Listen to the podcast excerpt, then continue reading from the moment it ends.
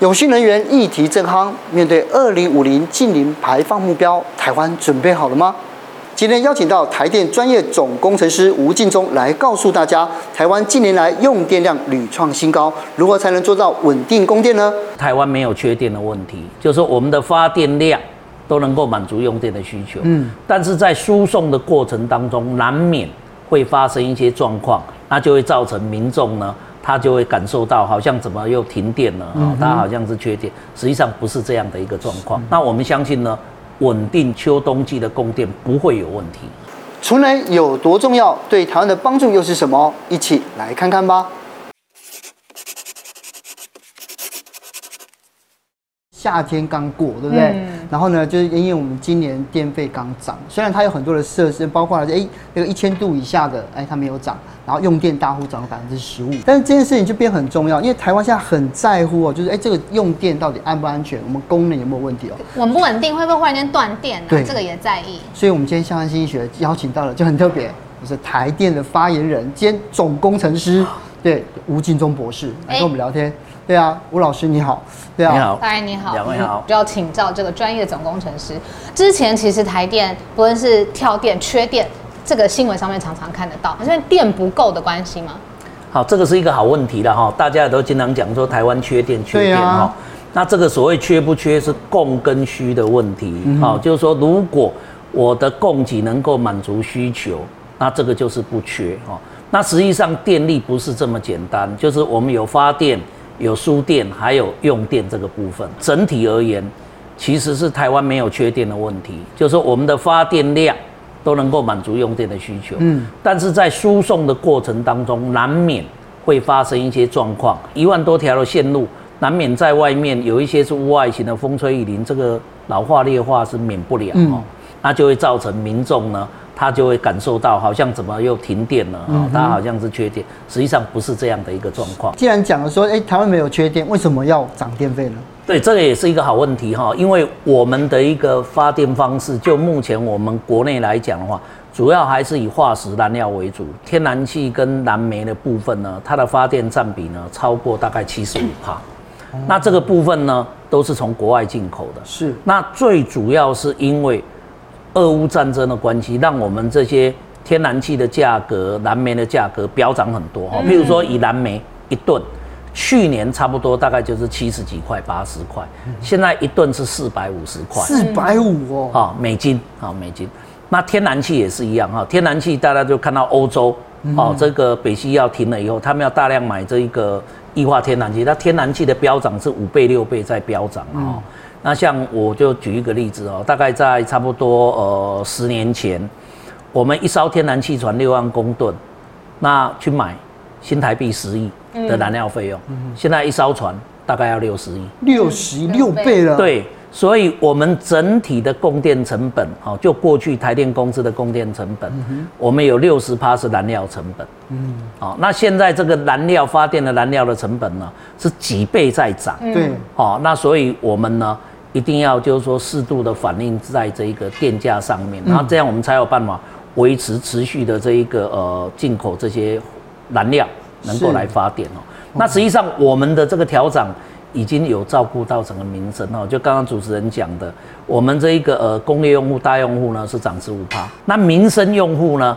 你只有高用电量一千度以上的才调，嗯、那有一些一千度以下的，还有一些呃跟民生有关的这些行业，有六大类啊、小商家等等啊，嗯、这些对这些也没有调哦。嗯、那中小学也没有调哈，是所以那台电吸收大部分的成。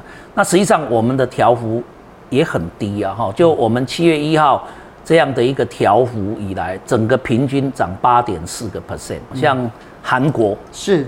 它有十八趴，日本它有十家电力公司的哈，以跟我们交流比较互动比较，涨了四十四趴哈，中部电力涨了四十四趴，香港涨了四十九趴，嗯，新加坡涨了大概三十八趴，是，哈，那欧盟呢涨六十趴，嗯，美国呢也涨了十九，那台湾呢个位数，对啊，因为我朋友他们住在住在法国的，因为他上个月给我看账单。他缴缴了八百块，快九百块欧元，两万多台，两万多块台币，其实那个电费很吓人的，而且他会觉得说，哦，既然薪水这么大一部分花付在电费上面，而且他们在欧洲，他们就要比比较那个电力公司的电。是是是，对啊。可是呢，因为呃，因为我们在看八月底的时候，我记得有个新闻了，就是政府好像有给台电一笔一千五百亿的，算是一个增资吧。对。嗯、可是这样子的话，为什么我们还要涨价呢？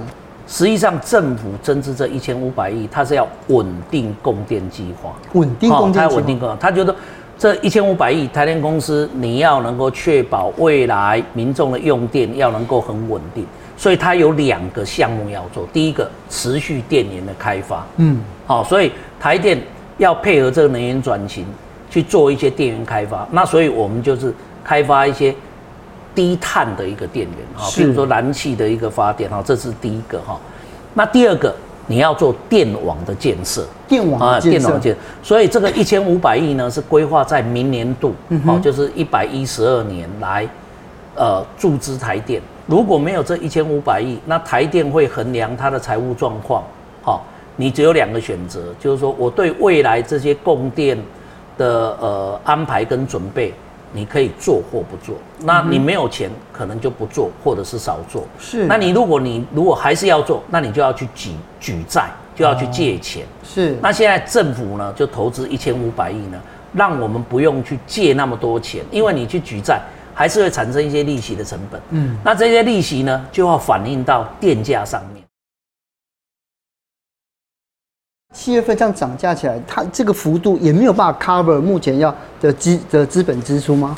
对，确实是这样，因为我们七月份的一个涨幅大概平均大概是八点四哈，嗯，那我们预估大概到今年年底大概可以收到两百接近两百九十亿左右了哈。嗯那两百九十亿其实对于我们整个呃前期的这样的一个燃料价格的上涨所造成的亏损呢，嗯、是没有办法 cover 哈。今年的一个亏损大概一千两百三十二亿哦，所以一千两百亏损就知道对对，那、嗯啊、所以呃后续燃料价格还在涨哈。所以，呃，政府就是看到这样的一个部分，他觉得说稳定供电是很重要，而且更何况你将来还要做这个净零转型，嗯，还会有很多再生能源的并网。那过去我们的电网的思维是以传统发电方式的思维来做这个电网，嗯，那将来的再生能源它是分散式的，它是间歇性的。那你的电网要更聪明，能够让这些变动性的发电的这些人员呢，能够并到这个。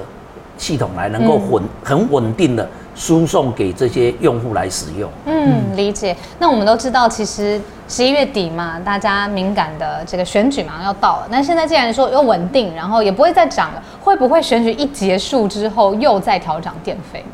呃，这个电费的调整它有一定的机制了，哈，就大概我们呃要透过电价费率审议会的审定。那呃，今年就决定这个电价要不要调涨的电价费率审议会在九月底会召开，审酌整个各种的一个条件哈，包括稳定国内的物价等等，来决定要不要调。那台电公司的立场很简单，我们尊重审议会的决定，不管它调调涨或者是不调涨，我们都要维持这个台湾电力供应的稳定跟安全哦，这个是我们一定会尽最大努力来完成的这样的一个。供电的一个目标，好理解。那我一直听到的一个关键字就是稳定供电嘛。那现在录影的时候，节目播出的时候都是秋季了。秋季当然像我就不会开冷气，大家家户的用电量也已经比较小了。嗯、那是不是真的就是稳定供电这件事情，是不是真的可以有一些保证，然后让我们知道接下来的事件会降低？我在想，呃，这个部分是确定的哈。那因为我们整个夏天的用电是很高，最主要高温嘛哈。对，啊嗯、对我们跟去年比的话。去年的尖峰用电只有三千八百八十四万，那今年的尖峰用电达到了四千零七十四点八万，一下子就增加一百九十万千瓦哦。那当然我们事先就预测到了，所以在夏季的期间，我们机组都不排维修哦，他要全力去支援发电。可是到了进入秋天以后呢，我们开始机组要做税修安排等等。那另外就是说，到了秋天的时候，其实是我们空污季节。哦，因为有一些境外的污染源进来哈，嗯、那台电为了友善这个整个我们台湾的环境啊哈，我们这个燃煤机组大概台中有十部机，我们会停三部机，只运转七部机。哦，那新达有四部烧煤的机组，我们会停两部，只运转两部哈。那所以我们的供电能力会会降低。不过我们整体都有在评估，哦，会机动调整我们这个机组的维修排程，还有水力发电，还有需求面的管理，还有我们现在推的电力交易平台的储能的辅助服务等等。嗯，那我们相信呢，稳定秋天、秋冬季的供电不会有问题，嗯，不会有问题。对啊，因为其实看到这边啊，就近年来来看啊，就二零一二年的时候，哎，我们这个这上面是停电的用户，是不是？它有这个两万一千户哦。可是到二零二一年的时候，去年哎，我们降了六成左右。那这些停电的原因到底是什么呢？呃，这个是停电的次数。过去在二零一二年，确实我们全年的停电的次数大概是两万一千次啊哈。那在这个过程当中，那台电当然有很多努力，包括我们配电的这个强韧计划哈。那我们呃就加强了各种的巡检啊、红外线啊等等啊，逐年降低。那到去年呢，全年的停电的这个次数呢，降到差不多九千次。哦。那我们去分析整个原因哈，就是你过去发生这些停电啊、跳电这些次数呢，大概有百分之四十是台电设备的因素。哦，台电设备的因素就刚刚讲，就是说我们的这个呃这个馈线数啊，哈，大概有一万两，对，所以这个大概一万两千多条。那这个很大一部分呢是屋外式的，风吹雨淋、太阳晒啊，会老老化啊。对，哦，那这个这个当然我们要。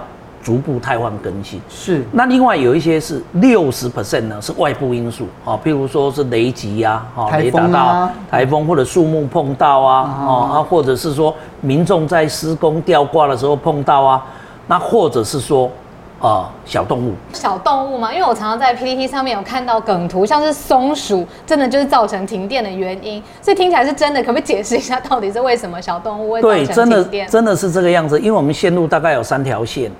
如果你松鼠两只脚是站在同一条线上面，那没有问题。但是你如果呢，你有跨越到另外一条线的话，你就会造成所谓的短路。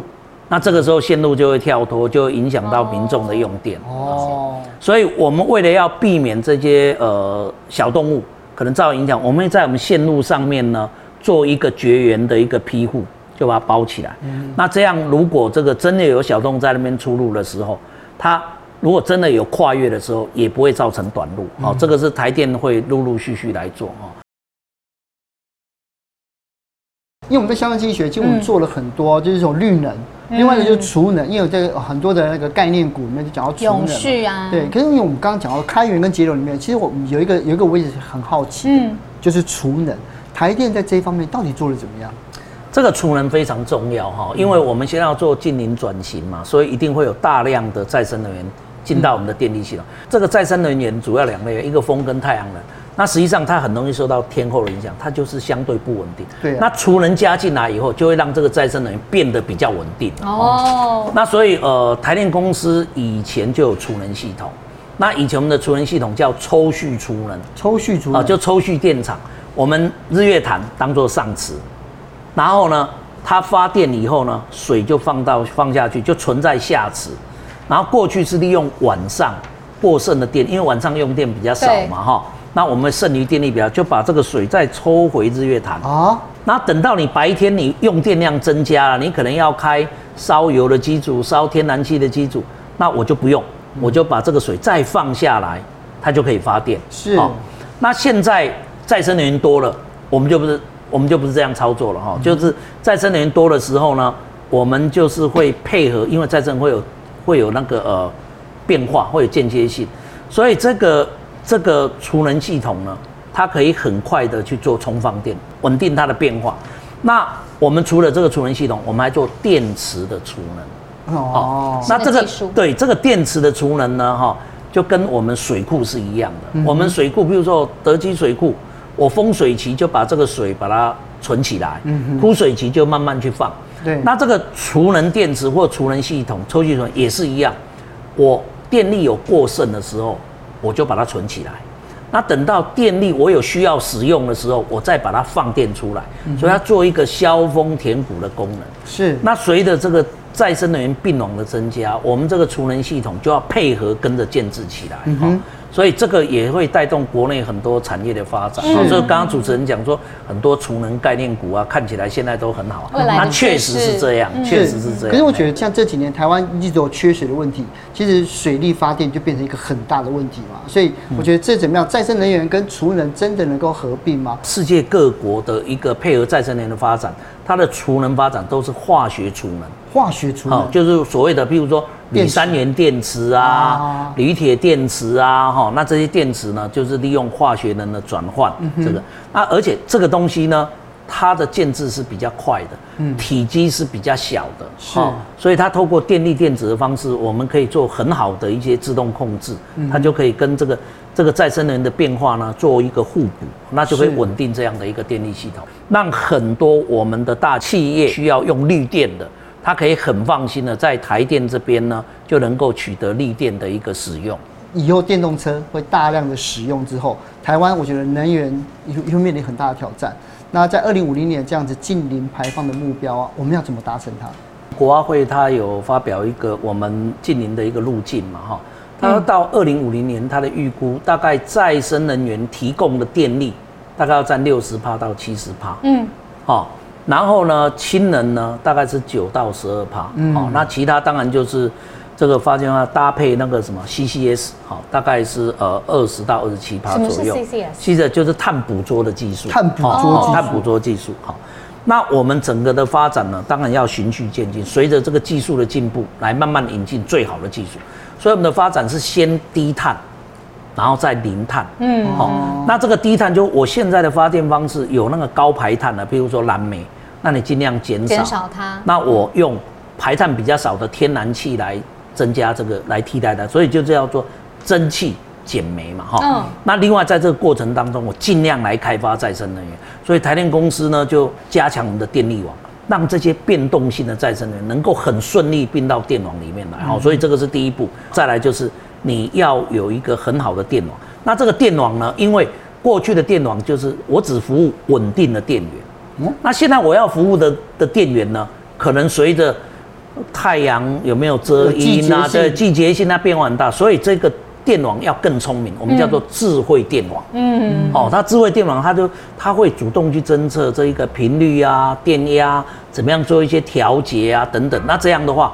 你只要这个智智慧电网做得好，然后搭配储能，就可以让更多的再生能源并到这个系统上面来。好，再来就是用户端的用电、家电，哈，尽量用高节能的，哈，不管是冷气、冰箱也是一样，都高节能。